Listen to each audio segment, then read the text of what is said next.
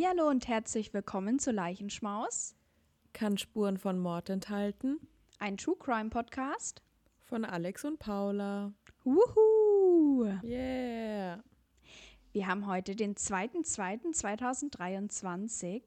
Voll cool. Und 13.44 Uhr. okay. Ja, wegen 4-4 und so. Ach so, ich. ja, okay. Also ich, ich verstehe. ähm, erstmal frohes neues Jahr. Ich habe gehört, ab Februar darf man es nicht mehr sagen, aber egal. Bringt es dann Unglück oder wie? Nee, es nervt einfach. Ach so, okay. Aber von uns habt ihr noch kein frohes Neues gehört, deswegen frohes Neues. Frohes Neues. Wir müssen gleich mal zu Anfang dieser Podcast-Folge ein Geständnis machen. Ich denke, wir werden es auch nochmal auf Instagram posten, leichenschmauspoddy. Äh, wir haben ein bisschen was an unserem Konzept geändert. Ja, Mann. Alex, möchtest du dazu was erzählen?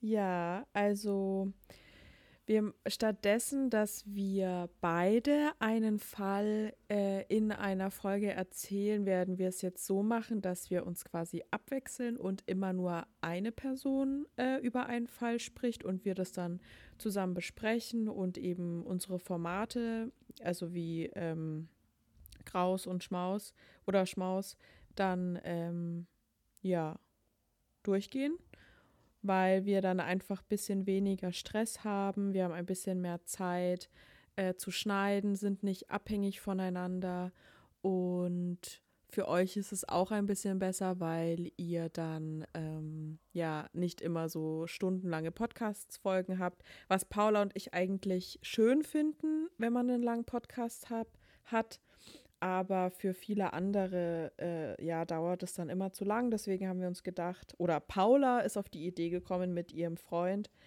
dass äh, wir das Konzept einfach ein bisschen umstellen. Und genau, das machen wir jetzt auch, gell? Ja, und es hat halt auch den Vorteil, dass wir versuchen, ähm, jetzt monatlich zwei Folgen hochzuladen.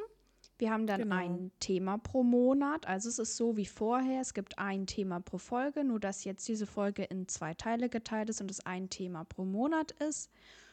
Und wir haben in der nächsten Folge dann auch eine neue Kategorie.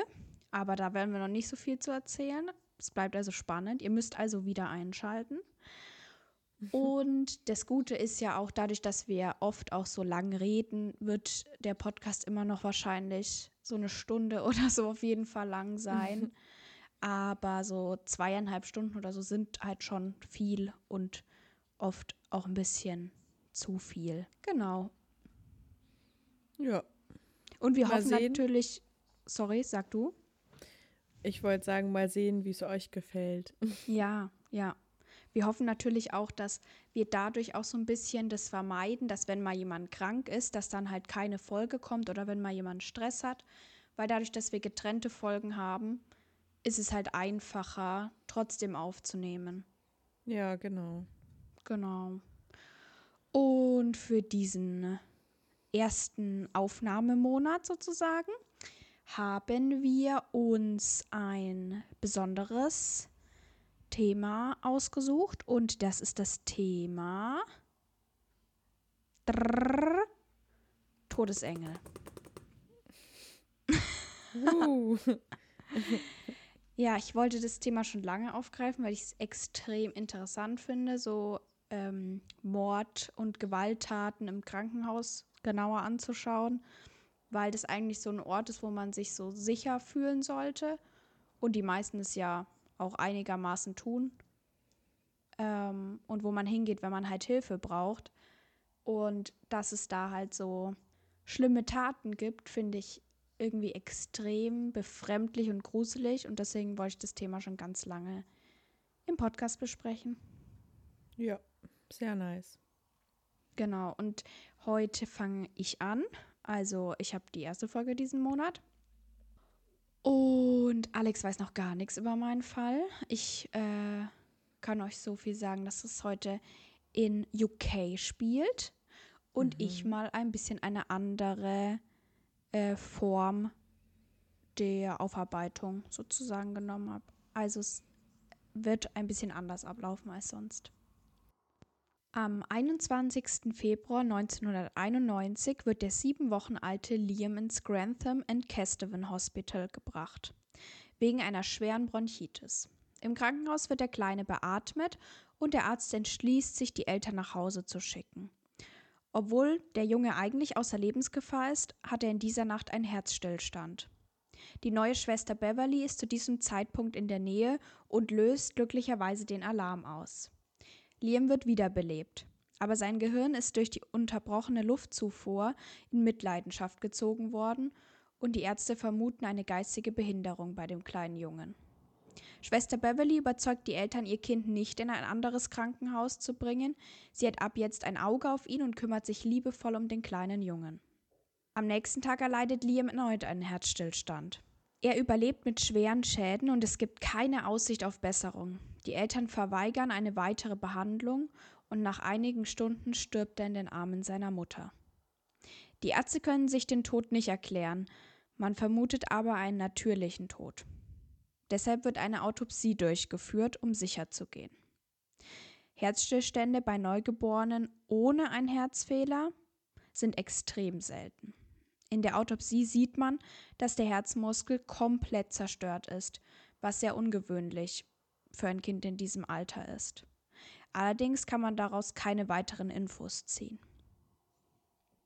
Zwei Wochen später, am 5. März 1991, wird der elfjährige Timothy aufgrund von epileptischen Anfällen eingeliefert. Timothy leidet unter Zerebralparese, einer Krankheit, die mit Bewegungsstörungen und Muskelsteife einhergeht. Er ist stark kognitiv beeinträchtigt und lebt in staatlicher Obhut. Er wird nicht begleitet, weshalb die neue Schwester auf ihn aufpasst. Timothy liegt allein in seinem Zimmer und wird über eine Infusion versorgt. Die Prognose ist gut, aber kurz vor Beverlys Schichtende ruft diese Schwester Mary, denn seine Atmung ist flach und seine Hände sind kalt. Die beiden Schwestern drehen ihn auf die Seite, aber nach einer Stunde kommt es zu Atemaussetzern und einem Herzstillstand. Die Ärzte beleben ihn wieder, aber der elfjährige Junge schafft es nicht und stirbt. In der Autopsie wird festgestellt, dass die epileptischen Anfälle für den Tod verantwortlich waren. Schwester Mary vermutet, irgendwas stimmt in diesem Krankenhaus nicht, aber ihr ist nicht klar, was es ist. Am 8.3. wird die 15 Monate alte Kaylee, ein kränkliches Kind mit einem grippalen Effekt, eingeliefert. Ihre Mutter ist die ganze Zeit bei ihr und hält ihr die Hand. Am 10.3. wechseln zwei Schwestern um 1 Uhr nachts einen Monitor. Sie stellen fest, dass Kaylee nicht atmet. Die beiden rufen sofort den Notarzt und die Kleine wird wiederbelebt und auf eine Intensivstation gebracht. Zwei Krankenschwestern passen dort auf sie auf und Kelly erholt sich schnell. Aber dann passiert es wieder. Innerhalb von drei Tagen wird sie zweimal wiederbelebt.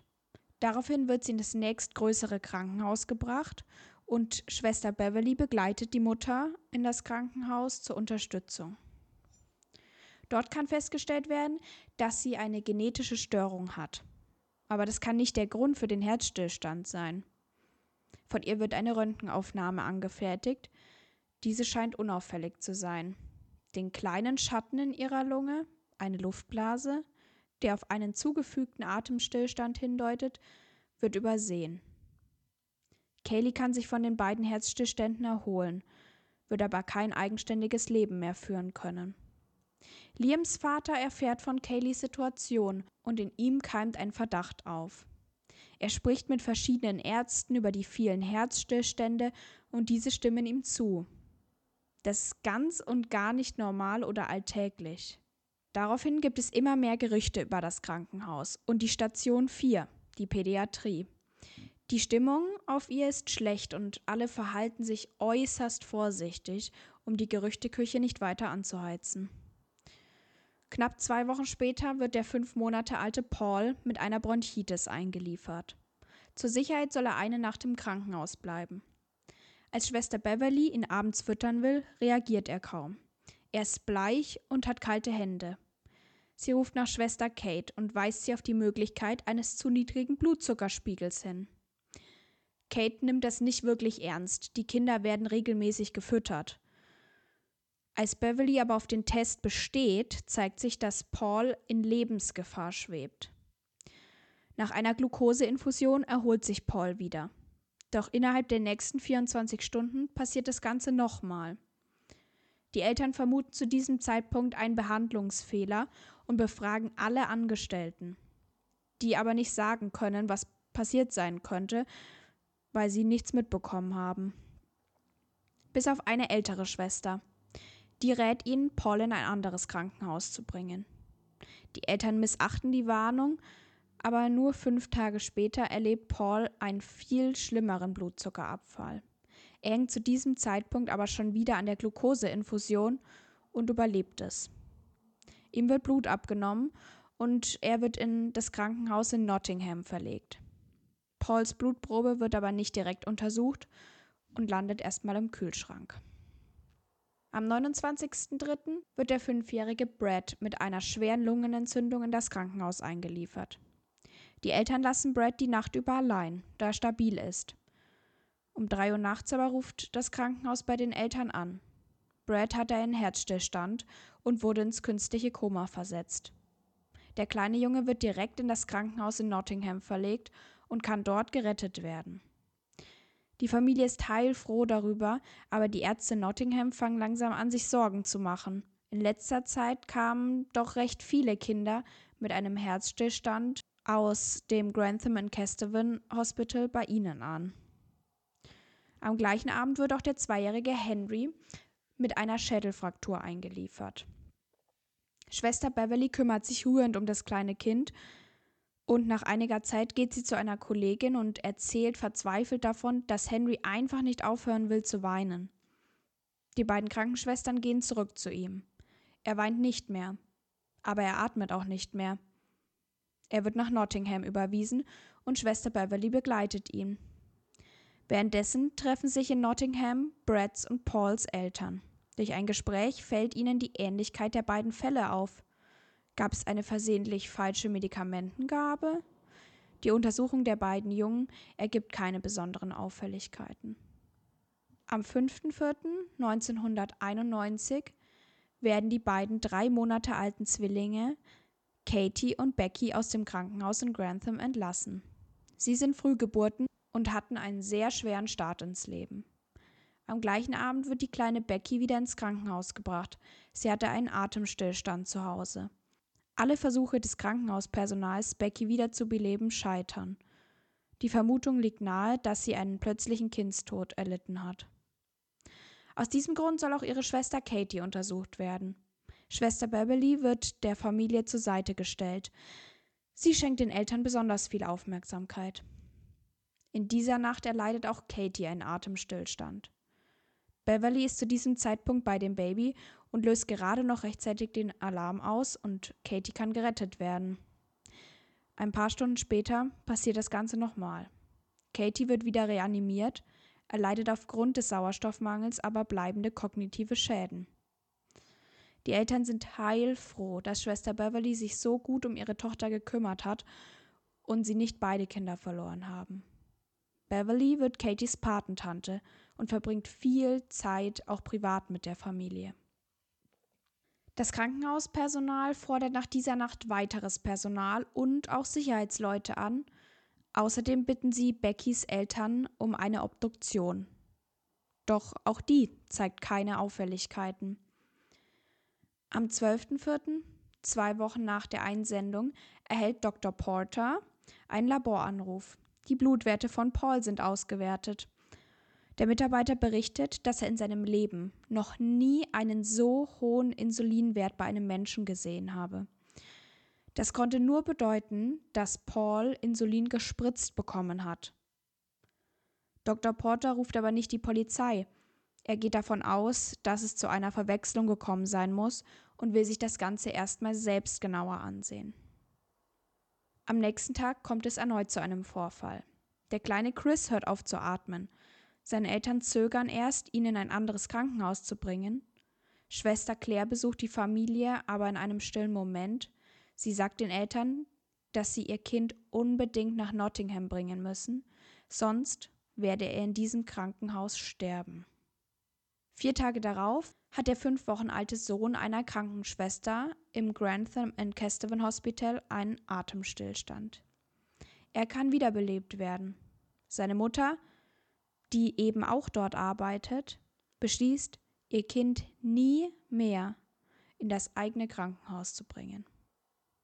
Ungefähr zur gleichen Zeit ist Dr. Porter auf einer medizinischen Konferenz. In einem Vortrag geht es um Fälle von Atemstillständen bei Kleinkindern, die von ihren Eltern verursacht werden. Er hört zu diesem Zeitpunkt das erste Mal von dem Münchhausen by Proxy-Syndrom. Das ist eine psychische Erkrankung, bei der physisch gesunde Personen bei anderen Menschen, häufig den eigenen Kindern, Krankheiten vortäuschen oder diese bewusst herbeiführen, um dann eine medizinische Behandlung anzufordern. Er sieht Ähnlichkeiten zu den Fällen in seinem Krankenhaus, will aber nicht voreilig sein und möchte selbst noch genauer recherchieren. Zur gleichen Zeit macht sich das Krankenhauspersonal immer mehr Sorgen um die Kinder auf der Station. Sie schreiben weitere Briefe an die Leitung und Schwester Jean äußert auch Zusammenhänge zwischen Atem- und Herzstillständen und der Anwesenheit einer bestimmten Pflegerin. Aber es passiert nichts. Am 18.04. gehen Schwester Mary und Schwester Beverly an das Krankenbett des siebenjährigen Patrick. Seine Atmung ist flach, aber die beiden schalten das Sauerstoffgerät an und sein Zustand stabilisiert sich. Kaum hat Mary das Zimmer jedoch verlassen, löst Beverly den Alarm aus. Patrick atmet auf einmal gar nicht mehr. Er wird reanimiert und nach Nottingham verlegt. Dr. Porter wird klar, dass er nun handeln muss. Er ruft die Kollegen in Nottingham an und lässt sie den Insulinspiegel von Patrick testen. Außerdem meldet er seinen Verdacht der Krankenhausleitung und bittet um die Installation von Kameras. Die Belegschaft vermutet jetzt einen Serienkiller. Aber die Leitung möchte die Polizei nicht einschalten. Am 22.04. wird die 15 Monate alte Claire nach einem Asthmaanfall eingeliefert. Sie ist ein bekanntes Gesicht im Krankenhaus aufgrund vieler Vorerkrankungen. Claire hört irgendwann auf zu atmen. Dr. Porter versucht noch mehrere Stunden, das kleine Kind wiederzubeleben, aber das hat alles keinen Sinn. Sie stirbt. Er schickt Blut- und Gewebeproben in das Labor. Noch am gleichen Abend bekommt er mitgeteilt, dass zu viel Kalium im Blut ist. Der Labormitarbeiter vermutet erst, das Gerät sei kaputt. Der Test wird aber durch einen zweiten bestätigt. Damit ist klar, es ist wirklich ein Serienkiller. Aber wer könnte das sein? Alle zerbrechen sich den Kopf darüber, wer dahinter stecken könnte. Unzufriedene Eltern vielleicht? Ein Fremder? Oder jemand aus den eigenen Reihen? Drei Tage nach Claires Tod brennt auf Station 4 eine Matratze. Nun schaltet die Leitung endlich die Polizei ein. Und Kommissar Stuart Clifton übernimmt die Ermittlungen. Er kommt auf mindestens 13 mögliche Vergiftungen, als er die Krankenakten durchsieht. Er lässt Krankenschwestern von anderen Stationen auf die Pädiatrie versetzen. Keine Schwester soll mehr alleine mit einem Kind sein. Er sucht währenddessen nach Beweisen für Mord. Der wichtigste Beweis ist Pauls Insulinwert. Clifton weiß, dass es ein Buch gibt, in welchem steht, wann welche Krankenschwester wo eingeteilt ist. Aber dieses Buch ist nicht mehr aufzufinden. Deshalb bekommen die Schwestern den Auftrag, ihre Dienstzeiten auf einer Tafel einzutragen. Nun ist klar, es gibt nur eine Schwester, die dafür in Frage kommt. Schwester Beverly. Im Verhör weigert die junge Frau sich, dazu etwas zu sagen und Kommissar Clifton muss sie gehen lassen. Für die Zeit der Ermittlungen wird sie vom Krankenhaus suspendiert. Es zeigen sich immer seltsamere Auffälligkeiten bei der 22-Jährigen. Aber wer ist die Beschuldigte überhaupt? Beverly Elliott wird am 4.10.1968 in Grantham, United Kingdom, geboren. Sie hat zwei Schwestern und einen Bruder. Ihr Vater arbeitet in einer Weinhandlung und ihre Mutter arbeitet als Putzkraft. Beverly sucht schon früh nach Kontakt zu Kindern und äußert ihren Wunsch, Kinderkrankenschwester zu werden. Sie kümmert sich besonders gut um die Kinder, die sich in ihrer Anwesenheit verletzen oder krank werden. aber auch sie selbst ist oft verletzt und hat besonders fantasievolle Begründungen dafür. Sie lässt sich zum Beispiel ohne Grund den Blinddarm rausnehmen und verhindert dann die Wundheilung durch ständiges Aufkratzen. Sie lässt sich wegen Kopfschmerzen, Gallenschmerzen und vielen weiteren Problemen ins Krankenhaus einliefern. Wenn Ärzte ihre Behandlung dann verweigern, weil sie merken, dass es keine Krankheit gibt oder dass diese selbst zugefügt wurde, geht sie einfach zum nächsten Arzt. Sie zeigt also damals schon starke Symptome des Münchhausen-Syndroms.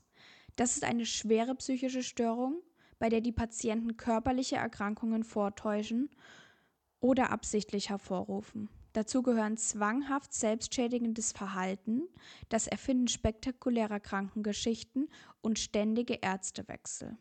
Das Münchhausen bei Proxy-Syndrom ist also das Münchhausen-Syndrom, nur dass die Person das dann auf andere Menschen überträgt. Ihre Freunde haben viel Mitleid mit ihr zu diesem Zeitpunkt. Das steigert ihr selbstverletzendes Verhalten und im Teenageralter erreicht das dann seinen Höhepunkt. Mit 16 Jahren verlässt sie die Schule mit Durchschnittsnoten und fängt dann eine Ausbildung zur Krankenschwester an.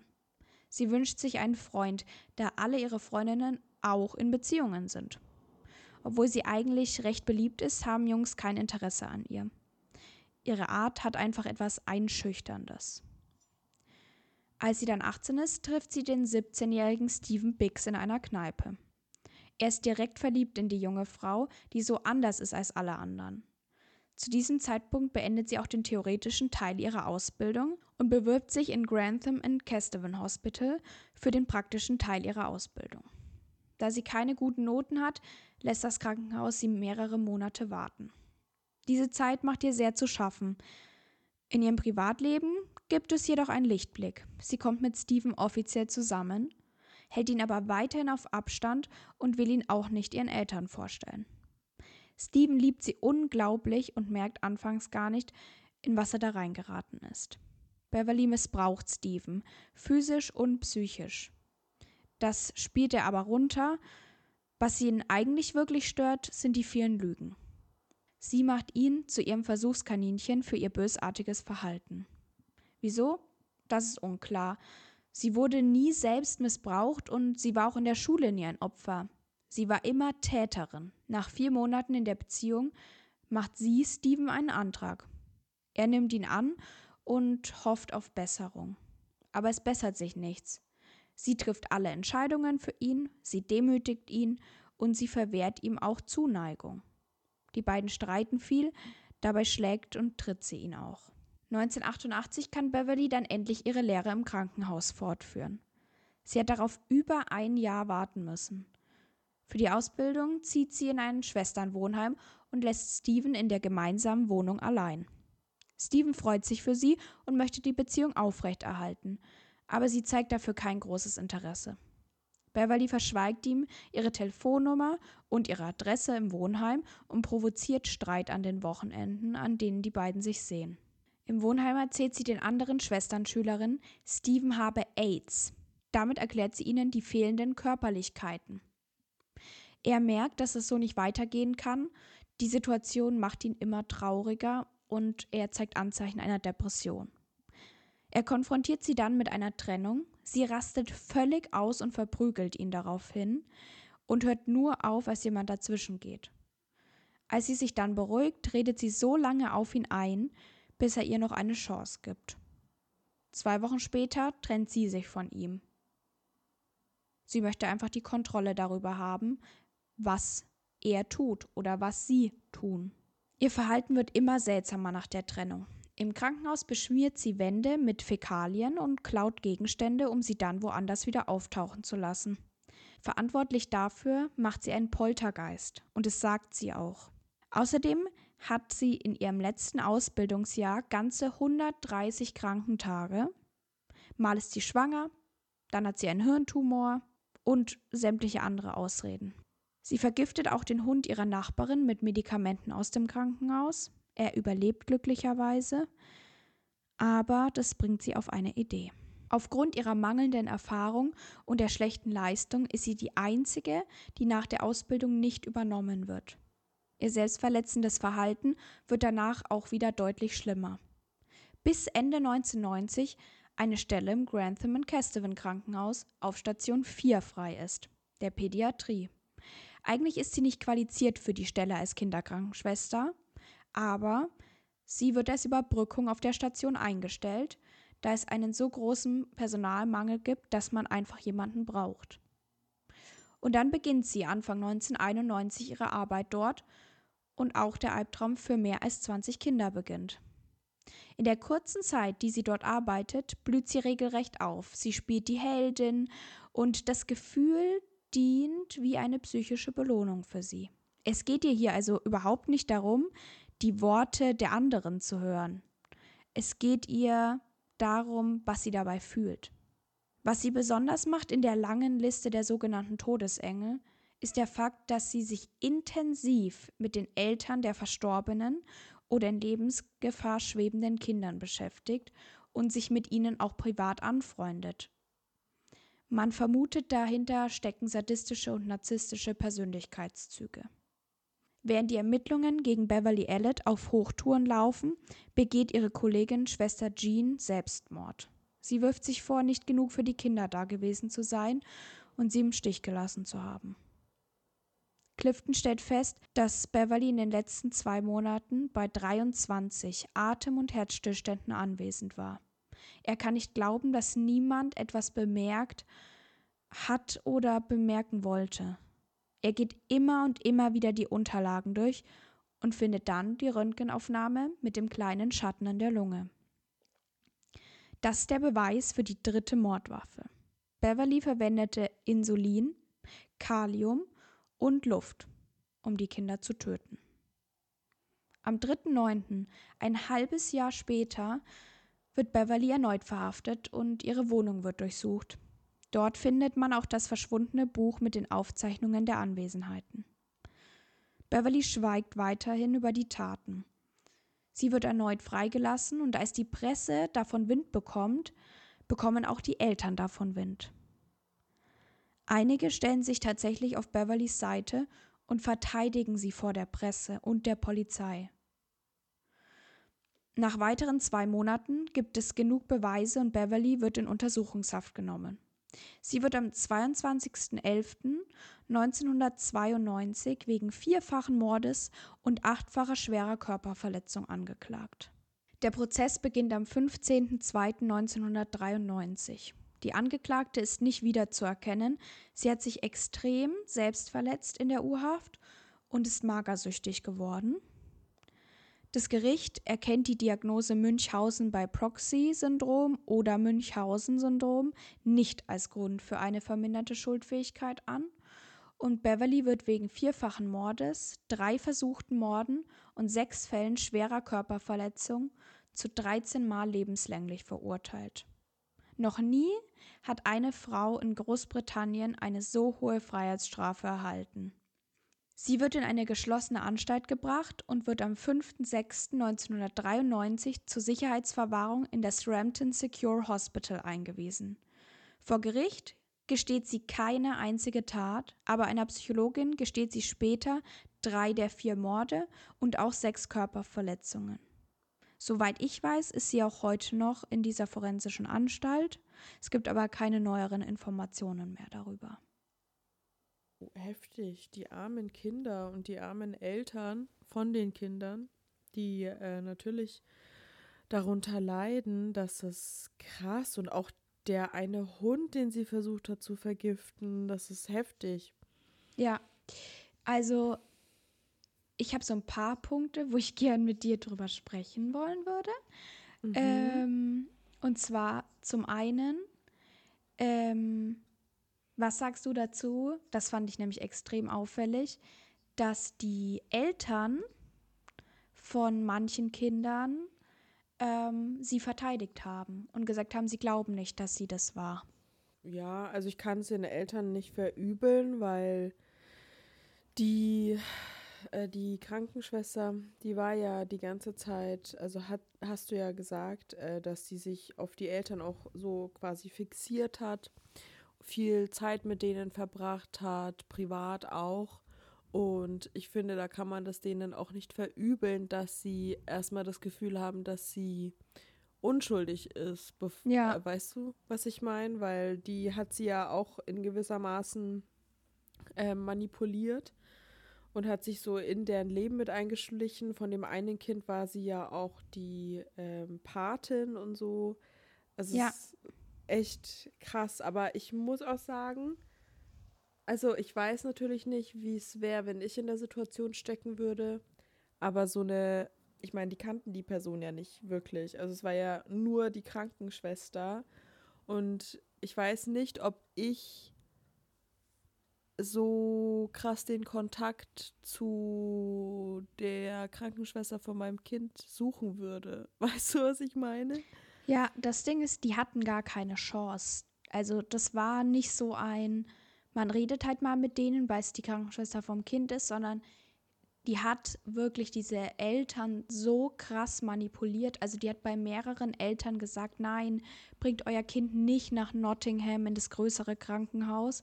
Lasst es hier, ich setze mich die ganze Nacht zu ihm, ich bin die ganze Nacht für euer Kind da, ich unterstütze euch da, hat die in den Arm genommen, hat die so richtig in dem Moment, wo es Eltern halt schlecht geht, weil es ihren Kindern schlecht geht, hat sie sie so richtig ähm, eingelullt. Und die Eltern hatten sie als ihre absolute Vertrauensperson dort gesehen und auch als die Beschützerin. Und dadurch, dass sie ja auch fast immer bei diesen Herz- oder Atemstillständen anwesend war und den Alarm ausgelöst hat, wurde sie als so eine Art Retterin von ihnen gesehen. Daher kam das ja auch, dass die Eltern von ähm, diesem Zwillingskind äh, sie dann als Patentante auserwählt haben, weil sie gesagt haben, dass die hat unsere Tochter gerettet und nur wegen ihr haben wir überhaupt noch ein Kind und deswegen wird sie die Patentante. Und Krass, ja. ich finde es so krass, weil ähm, ich habe auch, habe mir halt auch gedacht, so wie sie mit ihrem Freund damals umgegangen ist, das ist ja schon ziemlich extrem. Mhm. Und da war sie ja wirklich extrem bösartig. Und sie hatte auch äh, eine Mitbewohnerin, mit der sie zusammen gewohnt hat, eine andere Schwester.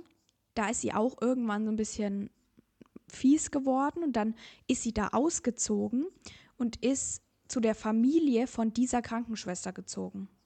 Oh, krass. Da hat sie äh, die Familie auch so manipuliert und hat versucht, den kleinen Bruder der Krankenschwester zu töten. Was? Ja, Heftig. Und das Ding ist, dass sie da trotzdem noch sehr lange gewohnt hat. Und ich finde es so krass, wie jemand auf der einen Seite so bösartig sein kann, auch so direkt bösartig einfach, und auf der anderen Seite als ein Engel angesehen wird. So. Also es ist wirklich so, Todesengel beschreibt es eigentlich perfekt, weil sie bringt Ja. den Tod, sie bringt den größten Schmerz, den so eine Familie haben kann. Und trotzdem wird sie als so was Gutes gesehen. Ja, das ist krass. Aber vielleicht ist es auch für die Eltern irgendwie leichter, sie so zu sehen, anstatt, ähm, ja, das. Das zu sehen, dass sie sie Genau. so manipuliert hat, ja.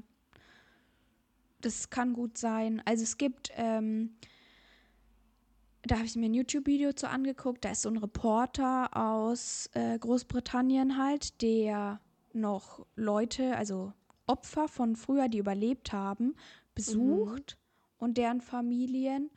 Und ähm, da sagt auch die eine, also die ist, ähm, ich weiß nicht, wer es von denen ist, äh, aber sie hat eben auch so starke kognitive Beeinträchtigungen und hat, ist einfach, hat da eine Behinderung äh, durch Beverly bekommen sozusagen. Mhm. Und sie hat einfach erzählt, dass sie immer noch Angst hat davor, dass Beverly sie findet Ach, krass. und halt tötet.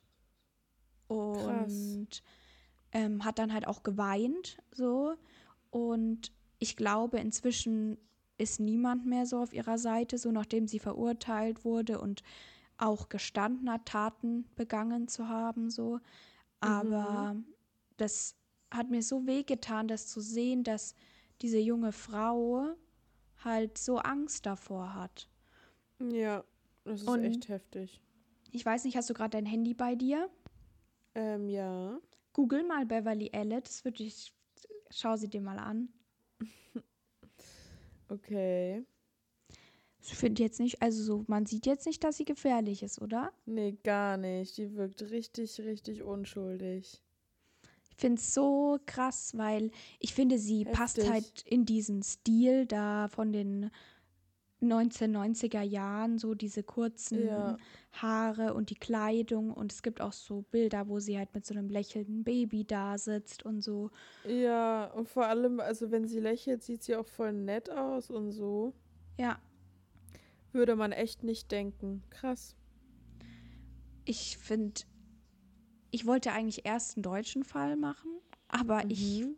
habe dann den Fall gesehen und ich fand es halt so krass, weil ich halt eben schon mehrere so Todesengelfälle natürlich mir angeschaut habe. Aber dieser Hintergrund, wieso sie das macht, ist schon ziemlich anders. Also bei ihr geht es halt nicht darum, dass sie die Heldin ist ähm, am Ende, weil es ging ihr ja nie darum, dass die Kinder gerettet werden können. Ja. Ähm, also, oder beziehungsweise es ging ihr nicht vordergründig darum, weil sonst hätte sie ja nicht bei einem Kind mehrmals sowas hervorgerufen, wo ihr bewusst sein musste, dass je öfter das passiert, desto geringer ist auch die Chance, dass, die, dass dieses Kind das schafft. So. Ähm, Sondern es ging ihr halt darum, dieses, diese Kinder zu quälen und durch ihre Erkrankung. Also einmal dieser Narzissmus, Sadismus, ähm, Persönlichkeitsstörung, aber halt auch ihre, ihr Münchhausen bei Proxy-Syndrom. Richtig krass. Die armen Kinder auch. Also Kinder sind so unschuldig. Ich, wie, also klar, natürlich hat es auch was mit ihrer Krankheit zu tun, aber es ist trotzdem, also kann man, man kann sich das irgendwie gar nicht richtig vorstellen, dass Ja. sie Kinder so leiden sehen möchte und so. Ja, und ich fand es auch faszinierend, weil also so, ich dachte halt immer bei Münchhausen-Syndrom Erkrankten geht es halt auch viel um die Anerkennung von außen. Und es ist Mhm. schon so, also es geht schon auch darum, dass die anderen sagen, oh du Arme, du warst jetzt schon wieder da dabei, als sowas passiert ist und sowas. Oder super, dass du da warst, gut, dass du es retten konntest, dass du, sich da, dass du dich so aufopferst.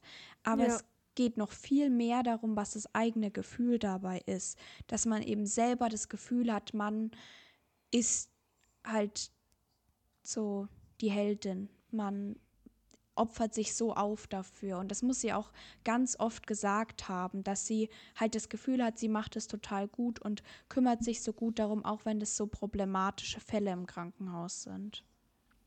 Ja, krass.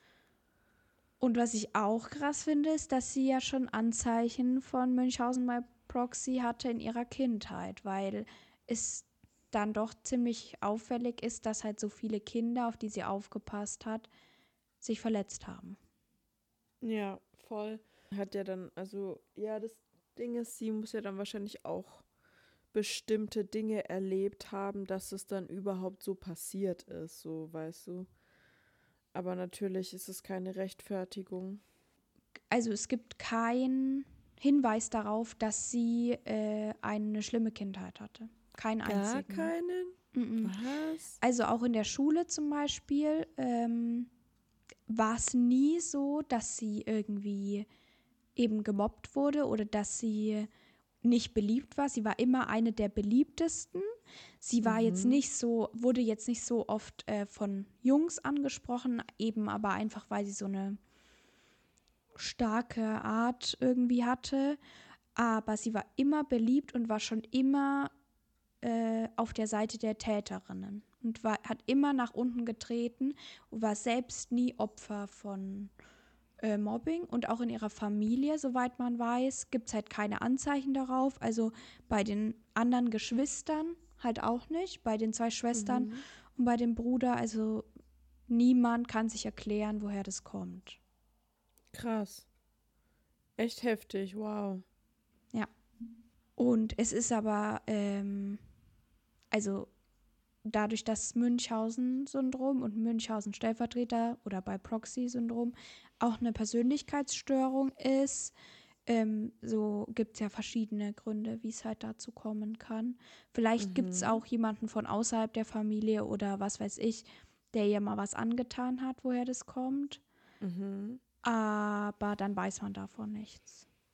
Ist aber krass, weil, also, dass so aus dem Nichts ähm, auftauchen kann, ist schon heftig. Also, das hätte ich nicht gedacht. Also, wenn es so war, wir wissen es ja nicht genau. Ja, ja. Ich habe ähm, vor allem Podcasts gehört dazu und eben so ein bisschen was auf YouTube angeschaut. Und es gab jetzt nirgendwo, dass sie irgendwas dazu gesagt hätten. Aber mhm. man, man weiß es halt nie so. Und aus dem Nichts kommt ja das auch normal ja. nicht. Aber ich meine, es gibt auch, äh, es hängt auch oft, die, dieses Münchhausen-Syndrom hängt oft mit der Borderline-Störung zusammen, die ja auch oft mit selbstverletzendem Verhalten einhergeht. Und da ist ja auch nicht immer Missbrauch oder so die Ursache mhm. dafür. Ja. Ja. Krass, auf jeden Fall. Oh Mann. Ja, ist ein, ein schwieriger Fall. Ich finde es auch schlimm, weil ich kenne nicht so viele Fälle, wo Kinder die Opfer sind von so Krankenpflegern oder Pflegerinnen. Ja, voll und halt so junge auch noch. Und vor allem ähm, war niemand, also keins dieser Kinder hätte sterben, also wäre eh gestorben. Die waren alle auf dem Weg der Besserung. Oder es ja. war nie in Lebensgefahr auch. Also deswegen so, die hätte auch nicht als Ausrede nehmen können, dass sie die erlösen wollte, weil sie hat ihnen das einfach nur angetan so. Und was ich auch faszinierend finde, wo wir noch kurz darauf eingehen können, ist, dass normalerweise es häufig so ist, dass die Täter oder Täterinnen eine bestimmte Methode haben, aber das hatte sie nicht. Also sie hat verschiedene Sachen ja benutzt. Mit Insulinspritzen hat sie ja das, äh, den Blutzuckerwert so krass gesenkt, dass die Kinder davon gestorben sind. Mhm. So. Äh, mit dem Kalium, da kommt es dazu, dass man eben eine Herzschwäche, wenn man zu viel davon hat, entwickelt und dann kann man daran auch sterben. Und mit äh, dieser Luftzufuhr hat sie eben auch den, äh, den Atemstillstand ähm, irgendwie. Also ich glaube, entweder hat sie denen die, die, mhm. die Luft so abgedrückt oder sie hat die, äh, warte mal, ich google mal. Super, gibt's nichts. Also ich, ist, ich weiß, dass es doch auch so ist, dass wenn du irgendwie Luft in die ähm, mit einer Spritze so jemandem mhm. verabreichst, dann stirbt der ja auch. Ja, das habe ich auch schon mal gehört. Aber ich dachte durch einen Herzstillstand. Ja, genau. Oder sie hat denen eben die, äh, die Atemwege halt abgedrückt und die sind deswegen gestorben. Aber da war schon nichts bei den ganzen Infosachen gestanden. Da stand eben nur, dass wenn man da diese Luftbläschen in der Lunge findet, dann mhm. äh, weist es eben darauf hin, dass jemand anderes was damit zu tun haben muss, so dass es nicht von allein passiert ist. Aber es steht jetzt auch online nichts. Wenn ich jetzt nochmal nach Google. Deswegen weiß ich jetzt nicht genau. Ja. Vielleicht hat sie auch beides gemacht, aber auf jeden Fall hatte sie halt nicht nur eine Mordwaffe, sondern hat sich quer durchs ganze Krankenhaus äh, Arsenal ge Weiß ich auch nicht. Hat sie ihre ganzen Sachen halt rausgesucht. Ja, echt krank. Krass. Ja, ich bin mal gespannt, was du äh, uns in zwei Wochen oder so für einen Fall mitbringst. Ja, ich bin auch gespannt. Es ist also vor allem dadurch, also ärztliche Behandlungsfehler sind ja nicht wirklich gleichzusetzen mit äh, jemandem, der durch, also der ermordet wird, ne, durch einen medizinischen Helfer oder so. Aber dadurch, dass die, dass ich ja auch bei Ärzten schon ähm, einen Behandlungsfehler hatte und so, ist es auch irgendwie ein bisschen, ich weiß nicht, bisschen näher, also wie soll ich das erklären? Das ist ein bisschen emotionaler für mich, finde ich, weil ich das, ich mir eh schon schwer tue mit dem Vertrauen so bei Ärzten. Und deswegen weiß ich nicht, mal gucken. Nicht, ja, nicht, dass ich dann noch mehr Angst habe oder so. Ja, wobei jetzt ähm, natürlich so ein Behandlungsfehler, das kann passieren. Da sind Leute auch für versichert. Dann gibt es noch die Variante wie bei dir, was ich nicht mal unbedingt als Behandlungsfehler, sondern einfach als ähm, ich will keine Extraarbeit machen, deswegen scheiße ich drauf. Ja. Äh, so, das sehe ich Ja. nicht, würde ich jetzt auch nicht als Behandlungsfehler direkt sehen. Aber, ähm, und ich glaube, das kann schon sein, dass es häufiger vorkommt, aber so wirklich Leute, die mit Absicht anderen wehtun in dieser Stellung, das ist ja nicht so, dass es jetzt ständig so ist. Ja, zum Glück. Ja. Aber ich finde es halt auch, was ich ganz schlimm finde, was man ja überall sehen kann, ist, dass egal wo dieser Todesengel gearbeitet hat, dass es immer so ist, dass das Krankenhaus viel zu lange wegschaut. Ja, Dann wird der gekündigt und geht in ein anderes Krankenhaus und macht da genauso weiter. Allein, dass sie, äh, dass die überhaupt in diese Station durfte, obwohl sie gar nicht richtig dafür qualifiziert war, ist schon krass, finde ich. Und Ja. da gab es ja, ähm, ich glaube, das war auch in Deutschland, kann das sein? Oder, also, was heißt auch? Ich glaube, das war in Deutschland oder vielleicht woanders. Aber da gab es doch diesen einen Psychiater, oder war das ein Psychiater, der ewig lang vorgetäuscht hat, dass er ein Psychiater Ja, ist, aber er war kein richtiger, der hat es nicht studiert, der hat es, also ja, war nicht richtig ausgebildet dafür und war, hat trotzdem so gearbeitet und Ja. hatte mit äh, Menschen zu tun, die halt psychische Krankheiten haben und hat denen irgendwelche Medikamente verschrieben und sowas. Und das ist jahrelang nicht aufgefallen und das ist, also das ist krass einfach, dass jemand, der keine richtige Ausbildung dafür hat, in dem Bereich arbeiten kann und es fällt niemandem auf. ja, ich meine, okay, das ist der Fall Gerd Postel übrigens. ah, Ähm, stimmt. Und da gab es auch, glaube ich, schon zwischendrin Leute, die das so geahnt haben oder so. Vielleicht können wir da auch noch mal irgendwann drüber Ja, reden. Der Fall ist sehr gern. interessant. Ist auch sehr seltsam, was danach noch alles mit dem passiert ist. Aber ähm, du hast voll recht. So, der hat da sich durchgemogelt, hatte immer bessere Positionen, so und äh, hat einfach sein Leben gelebt. Und Echt krass. genauso ist es auch mit ähm, anderen so Pflegern, wo aufgefallen ist, wo das Krankenhauspersonal Witze darüber gemacht hat, Witze in Anführungsstrichen oder so Sprüche, ah ja, da kommt der Todesengel Engel wieder, weil ihnen aufgefallen ist, dass besonders viele Menschen sterben in der Anwesenheit dieser Pfleger oder Pflegerinnen und niemand hat was gemacht. Alter, das ist doch so krass. Wenn dir das schon auffällt, dann, also wieso, also reagierst du dann nicht, weil du denkst, es ist nur ein Zufall oder reagierst du nicht, weil du denkst, ah,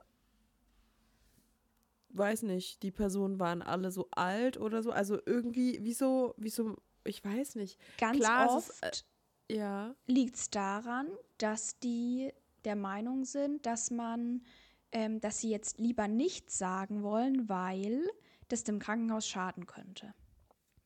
Oh Mann. Und dann wird Dem dem eher Krankenhaus, gekündigt und der geht woanders hin mit einer mit einem Empfehlungsschreiben, als dass man ihn anzeigen würde. Weil wenn man es nicht Echt nachweisen kann, dann woll, will ja niemand danach mehr ins Krankenhaus und weil das Krankenhaus Geld machen muss, ähm, wird es nicht verraten.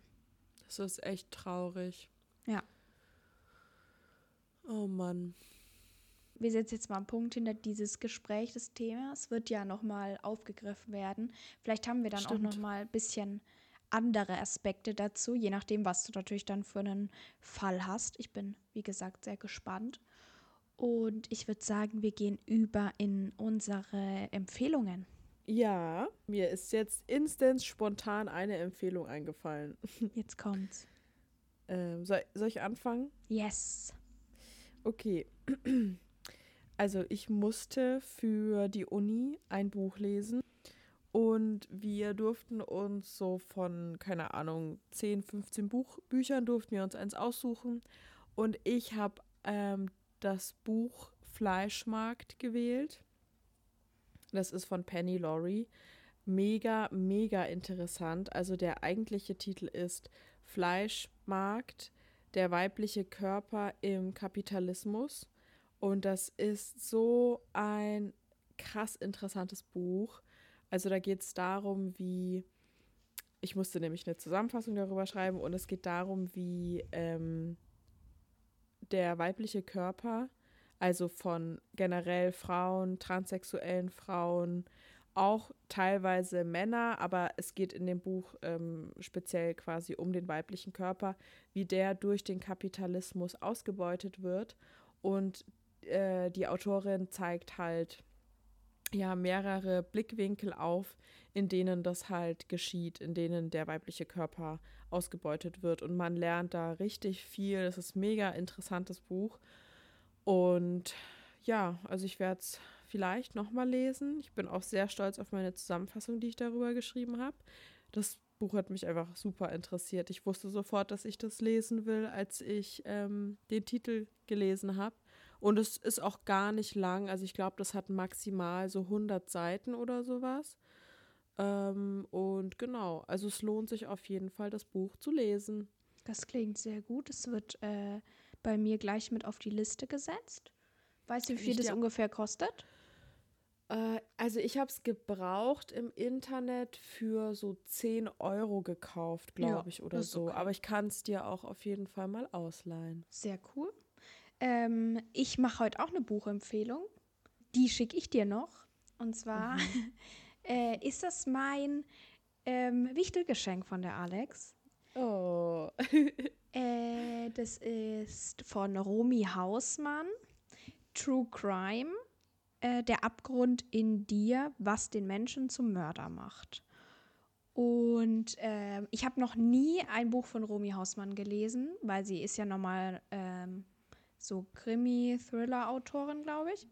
Ähm, äh, hab auch, also ich habe schon öfter von ihr gehört, aber habe das gar nicht mitgekriegt, dass sie so ein Buch über True Crime rausgebracht hat. Und dann hat Alex mir das zum Wichteln geschenkt. Und es ist ein so krasses Buch. Ich will auf jeden Fall auch mal einen Fall daraus machen. Ähm, und es sind True Crime Geschichten zusammengefasst oder erzählt, verschiedene aus verschiedenen Bereichen so. Und zwischendrin hat sie immer so Tagebucheinträge, wo sie darüber schreibt, wie es ihr mit diesem, diesen Geschichten geht und vor allem mit einer Geschichte aus dem Buch. Und dann hat sie noch Gespräche mit drinnen mit äh, zum Beispiel Anwälten oder Psychiatern oder sowas zu den Fällen jeweils. Und es ist sehr interessant geschrieben. Es ist nicht so dieses reine Erzählen und irgendwie so, dass es so ein Ding ist von, wir ergötzen uns daran, was anderen passiert ist, sondern es geht viel auch darum, was macht True Crime mit einem selber und was macht, machen diese Fälle mit den Hinterbliebenen vor allem von Opfern oder mit Opfern selbst. Und ich fand es so berührend und so gut, dass ich es wirklich richtig, richtig schnell durchgelesen hatte. Und dann war ich richtig traurig, als ich fertig war. ähm, ja, und es regt einen, einen sehr zum Nachdenken auch an. Deswegen kann ich das Buch nur empfehlen. Wo wir jetzt bei den Empfehlungen waren, zwei Bücher, richtig, richtig Bildung ist es hier heute mal. Ja, Mann. Nix mit Essen, nix mit Fernsehen, mal Bildung. Ähm, Würde ich sagen, kommen wir zum Schmaus oder Graus. Yeah. Wuhu. Ich habe jetzt kurz drüber nachgedacht, was ich heute als Schmaus oder Graus sagen will. Und jetzt mir auch wieder was Gutes eingefallen. Aber ich würde sagen, Alex darf anfangen, wie immer. Okay, also, ähm, ich habe ja schon beim vielen Graus- und Schmaus-Sachen von mir äh, über Konsistenz geredet und sowas, vor allem bei Essen, weil ich habe ja eigentlich fast nur über Essen geredet. Und ich habe jetzt wieder sowas. Und ich kann mir sehr gut vorstellen, dass es für die meisten ein Graus ist, weil ich sehr viele Leute kenne, die das hassen, aber ich finde es nice. Und zwar die Haut auf Pudding oder auf Milch, auf warmer Milch, die sich bildet, wenn man die ein bisschen stehen lässt. Boah, ich bist du widerlich. ja, ich wusste, dass es von dir kommt. Ich weiß nicht warum. Meine Schwester fand das auch schon immer voll eklig und ich glaube meine Mama auch. Oder vielleicht steht meine Mama auch so drauf wie ich. Also was heißt drauf stehen, aber ich, ich warte jetzt nicht darauf. Ich lasse jetzt meine Milch nicht extra abkühlen, so damit ich da diese Haut habe. Aber wenn ich jetzt so einen Kakao trinke oder einen Pudding oder so und der steht halt ein bisschen und ich merke das, dann denke ich mir jedes Mal so, uh, nice. ich weiß nicht warum, ich mag das einfach. Ja. Also bei Pudding, Harald ist gerade auf den Tisch gesprungen. Kannst du bitte wieder runtergehen? Es ist ein Tisch. Du, ich weiß, das ist schlimm, was die Alex gesagt hat, aber es ist noch kein Grund, auf den Tisch zu springen. Er ist empört. Ja, aber wirklich. Wäre gerade fast über die Tastatur gelaufen. ähm, bei Pudding weiß ich, dass viele sagen, sie finden das geil. Das kann ich noch irgendwo akzeptieren. Milchhaut ist einfach widerwärtig. Als Kind, wenn in meinem Kakao die Milch so Haut gezogen hat, habe ich ihn weggeschüttet. Echt jetzt? Ich fand es so schlimm, dass ich ihn wegschüttet und ich konnte es nicht mehr trinken. Deswegen war ich immer ein Kind, was lieber kalten Kakao getrunken hat, weil da passiert es nicht. Aber warum? Warum magst du? Weil mein, der, mein Freund, der ist da auch so. Der mag das gar nicht. Aber es warum? ist einfach eklig. Das, das ist so, wie wenn ich, wie wenn, also ich finde, das, ähm, das löst in einem das Gefühl aus, dass die Milch nicht mehr gut ist. Okay. Weil so, wenn Milch schlecht ist, dann hat die ja auch so Stückchen und sowas drin. Und irgendwie ja. verbinde ich das damit. Und ich finde es einfach widerlich. Ja, okay, die Erklärung ist legitim für mich, die kann ich akzeptieren. Aber ja, ich finde es ich find's ganz in Ordnung so. Also ich finde es ganz nice. Ja, wie, wie du es gerade probiert hast, runterzuspielen mit. Ich finde es ganz in Ordnung. Ich dachte es ja auch, deswegen habe ich das mit dem Nice noch angehängt. Uh, oh Gott, okay. Ähm, mein Graus ist äh, nichts mit Essen.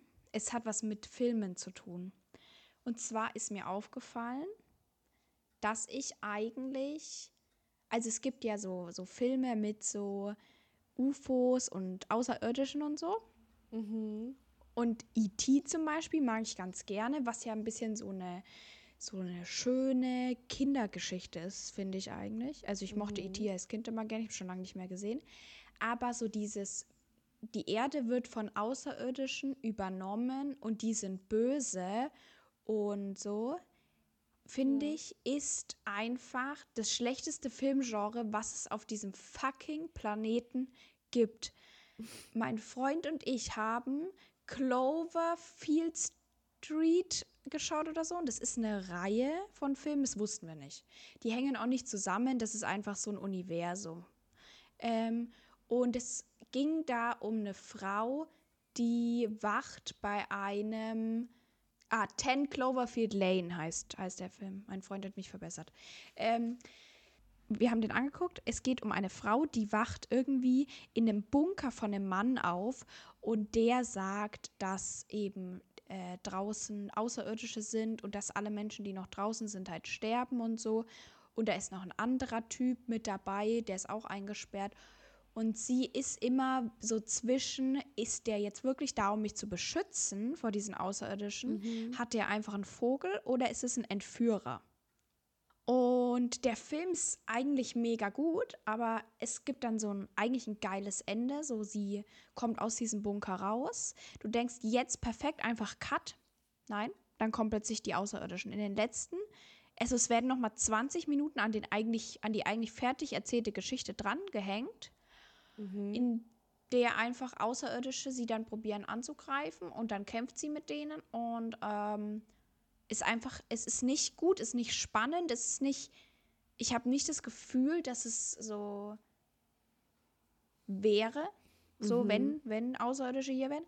Und die sehen auch immer gleich aus, diese Außerirdischen. Immer mit so einem riesen Maul, so wie bei Stranger Things, dieses Teil. Mhm. Ja. Und ich finde es einfach eine wirklich katastrophale, äh, katastrophal schlimmes Genre, dieses außerirdische haben die Macht über die Erde. Ja, und ganz besonders alle Cloverfield-Filme, ich habe die anderen beiden nicht gesehen, aber schaut sie einfach nicht, weil das sind, es ist einfach schlechtestes Universum, was man sich vorstellen kann. okay, gut zu wissen, auf jeden Fall. Aber ich verstehe das voll. Also ich, es, das, die laufen auch irgendwie immer gleich ab, die Filme. Und ja. dann wird nur noch getötet und zer, keine Ahnung, so, wie soll ich das sagen, die Dinger, die Aliens werden zerschossen oder töten irgendwelche Menschen und dann, ach, ich, ich höre diese Geräusche, weißt du, schon in meinem Kopf, wie die Aliens ja. sich anhören und, und was alles passiert, weil das immer das Gleiche ist. Und das feiere ich auch nicht so sehr, muss ich sagen. Ja. Ähm, dazu fällt mir übrigens ein, es gibt so Sender, die sind prädestiniert, solche Filme zu zeigen. Das ist ähm, Nitro, RTL Nitro oder so heißt das. D-Max, glaube ich. Ich weiß es nicht, dass der gleiche Sender ist. Und ganz besonders Tele 5. Ach, krass. Ich schwöre dir, auf Tele 5, wenn du abends so gegen 22 Uhr einfach durch den Fernseher selbst, auf Tele 5 läuft, glaube ich, immer sowas. Ja, das kann sehr gut sein. ich habe leider kein ähm, Satellitenfernsehen. Hä, hey, wir haben auch Kabelfernsehen. Äh, Kabelfernsehen mal. Also ich habe, ich wirklich, ich kann kein Fernsehen schauen auf meinem Fernseher. Das wollte Das wollte sagen. ich sagen, genau. Ja, es ist, ähm, also auf Tele 5 verpasst du auch nichts. Und es nee. ist wirklich, es ist einfach ganz, ganz schlimm. Und es tut mir leid für jeden, der diese Art von Filme liebt, weil ich verstehe euch nicht. Same. Aber jeder darf ja das lieben, was er will. Genau. Solange ich es nicht mit euch angucken muss, könnt ihr die Filme so oft schauen, wie ihr wollt. Und sie dürfen auch so oft im Fernseher laufen, wie sie geschaut werden. Mir egal. Wichtig. Vielleicht auch für die Filmindustrie. Voll. Aber wenn du es verbieten könntest, würdest du es machen oder nicht? Aber wenn jetzt ich niemandem damit, also wenn, wenn ich jetzt mal davon ausgehe, dass jetzt das niemandem unfassbar wehtun würde, die Filme nicht mehr gucken zu können, ja, würde ich. Verstehe ich. Es sind Sehr auch nie nice. irgendwie Liebe-Aliens oder so dabei. Ja, voll, das stimmt.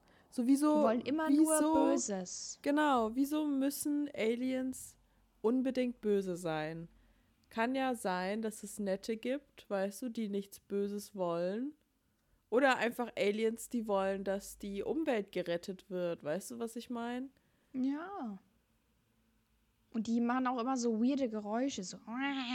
Ja, genau. Das meinte ich damit, mit dem, dass ich das schon höre in meinem Kopf, weil, weil es sind immer dieselben Geräusche. Ja, es ist. Äh, nee, nicht meins. Fühle ich. Okay, meine Freunde der Sonne. Ähm, wir kommen nun zum Abschluss. Und ich möchte hier nochmal darauf aufmerksam machen, dass ihr uns alle auf Instagram folgen sollt. At leichtschmauspoddy. Ihr könnt uns momentan hören auf iTunes, Amazon und äh, Spotify und natürlich auf unserer Website. Und wir freuen uns, über eine Bewertung und genau. konstruktive Kritik. Genau. Ich grüße euch und wir hören uns in zwei Wochen oder so wieder. Tschüssi. Ciao.